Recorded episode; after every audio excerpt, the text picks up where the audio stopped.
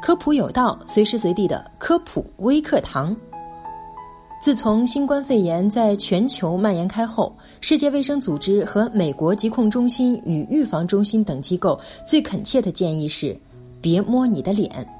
三月十九号，CNN 就关注到了人们经常做的一个动作——摸脸，并将它看作是阻止新冠病毒传播的最大挑战之一。要知道，我们脸上的眼睛、鼻子刮擦和嘴巴都是新冠病毒进入人体的渠道。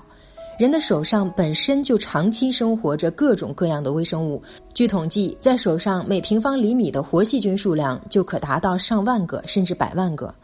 我们手上除了细菌，还可能沾染多种致病的病毒，它们甚至可以存活几十分钟，这其中也包括新冠病毒。我们都知道，新冠病毒主要通过飞沫传播和接触传播，在物体表面，尤其是不锈钢和塑料表面，比如说门把手、电梯按钮等，最多可以存活几十个小时。这时候，一旦我们的手上沾染致病微生物病毒，然后再去触摸脸部，感染患病的风险就会大大增加。这一看似平常的动作——摸脸，在新冠病毒肆虐之际，暗藏危机。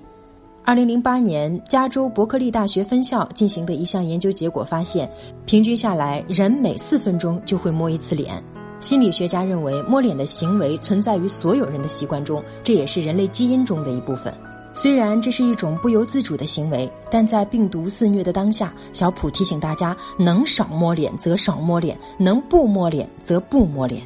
必要的时候，手边准备一盒纸巾，如果需要摸脸，可以垫着。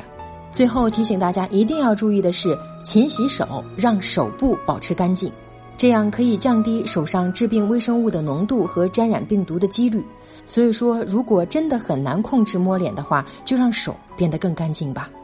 好了，以上就是今天科普有道的全部内容了，非常感谢您的收听，下期我们不见不散。